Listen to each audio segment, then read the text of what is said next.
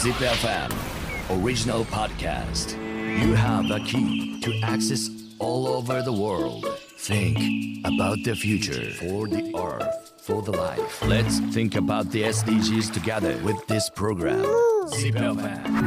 World is SDGs. ワールディーズ SDGs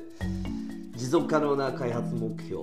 これ全ての人々にとってより持続可能な未来を築くための国連が定めた17の目標に対してですね2030年までに誰一人置き去りにしないように各目標ターゲットをそれぞれが達成すること。をこれがま重要となっていて、えー一体僕たちにとって何ができるのかということを一緒に考えそして一体どんな取り組みがあるのかという具体的な例をですね皆さんに紹介していくという超真面目な至って真面目な、えー SDGs な番組となっております。さあそれでは、えー第2回目のゲストはですね、えーミラセンの代表竹内あさみさんでございます。よろしくお願いします。よろしくお願いします。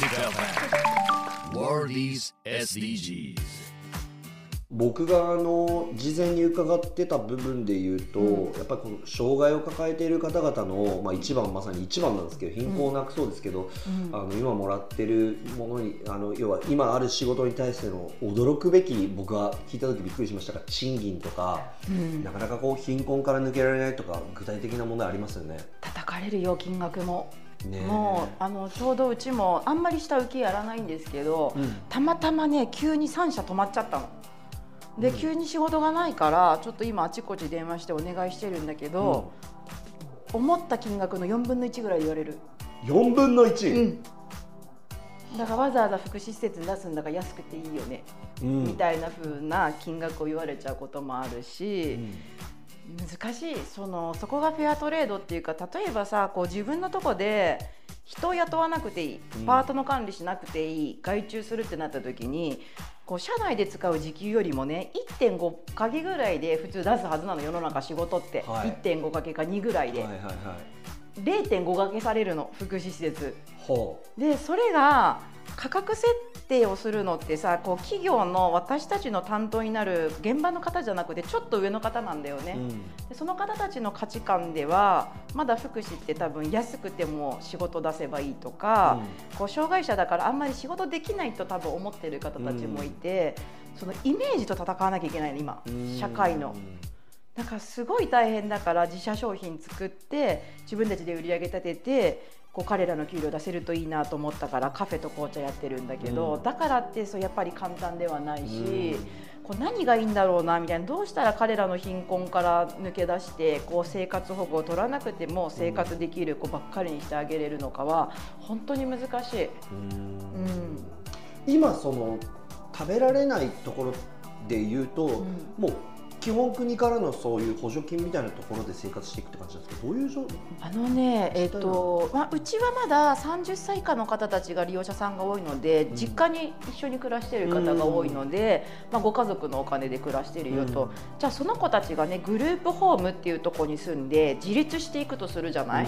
そうするとさグループホームって家賃がだいたい3万円ぐらいかかって、食費も23万かかって、で日用品代とか w i f i 代とかかかるとね7万円ぐらいかかるの。はい。ってことはさ7万円稼ぐじゃいかんのだよね。うん。そこには、えっと、土日のご飯代が入ってない、うん。昼間のご飯代入ってない、携帯代入ってない、えっと、服も買わなきゃいけないし、友達とたまには遊びに行きたいじゃん。そうそう。さあ15万ぐらい欲しいじゃん。欲しい、うでもそんなに稼げないから、うえっと、グループホームに住むことも難しい子が今出てきていて、でグループホームじゃあ7万円ぐらいかかるところに住むのに国はね1万円だけ補助してくれるの。家賃を。おいや少ないだろうと。お1万円って。お3万ぐらい補助してくれたら、うん。なんとか10万円ぐらいだったら稼げる、うん。その知的障害がある子の月収の平均って今ね12万円なの。だから12万円で生活が成り立つように生活のそのグループホームは福祉施設なんだから、国がね福祉施設の運営会社にお金を出すんじゃなくて個人に出してくれと手当を。そうしたら福祉施設はあの生活保護を本人取らせなくても生活成り立つようになるじゃんって、こんなこと今ちょっと働きかけてて、名古屋市とかに電話してこう福祉施設のお金増やさんでいいから個人に対して仕事をふあのお金増やすためにどうやったら条例作ってくれるんだってのを今ちょっとやり取りしてるところ。うん、あと2万円でいいから補助してほしいって。そうしたら生活保護取る子がぐっと減ると思うんだよね。うーん。なるほど。うん。でもあのあんまり大きい声では言いませんが、うん。いろいろとねそういう部分になってくるとあの省庁の仕組み間に入っているう人たちの、取り分でそういうねそうん。の逆に言うとすで、にそこに利益構造がある場合それをこうスキップするとまたいろいろとか政治家になるしかないです。いや本当にね でもね政治家になると好き放題言えなくなるでしょ言えなくなるね。あさみさんはちょっとやりづらくなる方が。ちょっとあの、うん、黙ったりできないから生放送でも喋っちゃうよねきっと確かにすぐバンされそうですね。でうん。自分の党も守らないみたいなね。確かに。守るものが多くなりすぎて、うん、もうこっちの方が大事みたいな。彼らの生活守る方が大事ってそれはそれで大変そう。まだそういう仕組みから変えなきゃいけないこととかもたくさんまだまだあるという部分では、まあ、一番の問題もそうだし、あとちょっと今日ぜひ伺いたかったのが、うん。5番うん。ジェンダー平等っていうところがあるんですけど、うん。まあ、今本当に LGBTQ 含めて、まあ、世界的な、うんあの取り組みになってきていて、まあ、日本はまだなかなかねあの後進国ではあるんだけれども少しずつここの部分の議論というのが進み始めてはいると。うん。でこのあの障害を抱える子たちのジェンダー平等とかっていうのはどうなんですか、あの本当に何人かいるんだよね性の不一致の子たちが、例えばあの生まれてきた性は男の子。うん。だけどこうマニキュア塗ったり化粧したりヘアピンつけたりしてきたい子がいて、全部認めてるもちろん。うん。でだからそれはあの、まあ、得意不得意があるとか性格だとか障害上のっていうのと同じような認識で、うん。その彼のニーズなんだよねそれを認めるってことは。だから自然にそれは認めてるしちゃん付けで呼んでほしいっていう本人と親御さんの希望があるからちゃん付けでその子を呼んだりもしている。でもう一人の子は逆に生まれてきた性は女性なんだけど女性も好きとかうん男性も好きとか、こう多分ね性がない Q のとこになるのかな、その子は。だからす女の子なんだけどすっごい髪の毛短く切っちゃったりもう見た目男の子だと間違われちゃう時もよくあるんだけど、かっこいいって言葉が好きだから可愛いって言われるようにね。だからそういうふうに接したり、だからそれもだからジェンダーだから別の問題にしているっていうよりはそれぞれのニーズとそれぞれの個性の一つとして私たちの会社は認識しているので、うん。そのままを受け入れてそのままを支援しているかな。うん。ん。なるほどそれこそだからもうすでに一つの個性としてずっと受け入れてるってことだし、うん。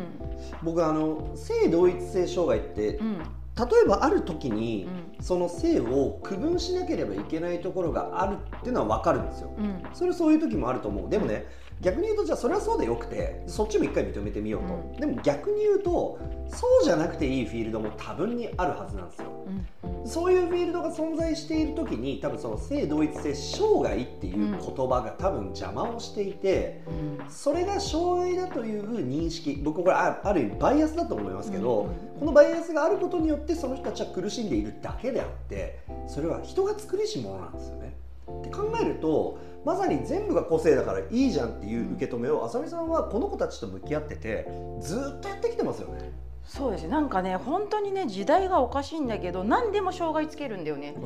例えばね万引きも今障害なんだよ。びえっくりするでしょ。あ。れもなんとか障害ってちゃんと名前がついててこう精神的なものなんだって医学的に、うんうん。なわけないじゃんみたいな。万引きは万引きだろうって思うんだけど、まああのちょっと一応こう放送上まあいろんな考え方がありますよということだけは僕は まあ言っておきますけど、ま まあ一応ね。そうそうそう。一応まあこういう、うん。まあ、いろんな考え方があるけどあさみさんの言ってるその考えももちろんあると思うね。そう、でん。何にでもこう障害をつければいいのかと、うん。なんかその違いをさ全部障害って言葉で分けないと今の日本人って一緒に暮らせないのかなみたいな、あーいい話。はい。そんなにみんな人間力低くなったのかな、うん。って思っちゃう。うんうんうん。だそれで守ってあげているように見えてそれはあのなんだろうな。表だって手を差し伸べているように見えるが、うん。根本から考えていくといやそう。じゃないだろうってことですよね。なんで分けるの全部って。みんな得意不得意やっていろんなこう好き嫌いもある中でなんで障害って言葉で一個一個本当に丁寧に分けてるのか。う、ん。うん、そこがまずは変わらなきゃいけないよね。そこにずっと向き合ってるからこそそっちをまた思いますよね。だからねあさみさんは。だから属性でしかないっていうふうに本当捉えてほしくて、お女性男性 LGBTQ と一緒の位置に障害の有無とかもあるといいんだよね。なんか今日はその障害個性だみたいな言葉のなんか一括りみたいに使っちゃったんですけど、その個性でもなくて障害って障害でしか本当はなくて、個性は本当それぞれあるから。その障害特性は特性でしかないから、うんその別の一面を彼らに本当に目を向けてくれるといいなと思うんだけど今障害っていう言葉を使うのが良くないよみたいな流れもあるから、個性個性ってつ言い換えるんだよね障害者を。でもそうすると障害がある親御さんたちはいや障害は障害でしかなくてこの子たちちゃんと個性あるしみんな違うんだけどみたいに思うの。なんかそういうところもなんかこう難しいんだけど、うん。まあ、言葉のあやでしかないって言ったまあらそれはそうなんだけど、捉そうそうそうそう。一回あのミラセンさんとイベントをご一緒した時に、まあ、これたまたまなんですけど僕の父がいてうん。であるイベントで乾杯のご発声をねうちの父にお願いした時に あのちょっとこう話してくれた時にまあ僕もねいとこがだから親父からすると姉貴の子供が、あのまあ、同じようにそういうちょっとこう境遇の子で僕もちっちゃい頃からずっと育ってきてるから身近にそういう子がいる中で育ってきたんですけどだから別に何ら普通普通の日常だったし、何もそれは別に特別なことだとは思わなかったんだけど多分なんかこう、うん、うちの親父もだからそこに関してあんまりこう障害者というふうに呼ぶのは、あのあんまりこう個人的に好きじゃないと。うん。いう風なところで僕はもうこの子たちは特別な子だと思ってる。だから特別な子だという言い方を僕はしてるんだけれども、うん。まあ、今回あのここでこういう会にお招きいただいて本当にありがとうございますっていうような、ね、流れだった。であの話僕やっぱすごくいいなと思ってて、うん僕もちっちゃい頃からずっと一緒僕の1個上なんですけどその子は。うん、でも何ら一緒に「あのめぐちゃんめぐちゃん」って言ってくれて、うん、普通に。ご飯も一緒に食べるし、うん。普通に生活するし、あのじいちゃんばあちゃんが亡くなれば普通に法事だって参加するし、うんうん何ら別に、うんうん。一緒に生活をするわけであって。でも僕たちの区分を出てしまった時にそれはまたその全然違う環境になってしまって。だからそのケースバイケースにおいて今のその言葉のあやの問題も脈略もうん。変わってきたりとかするっていうところにまさにこの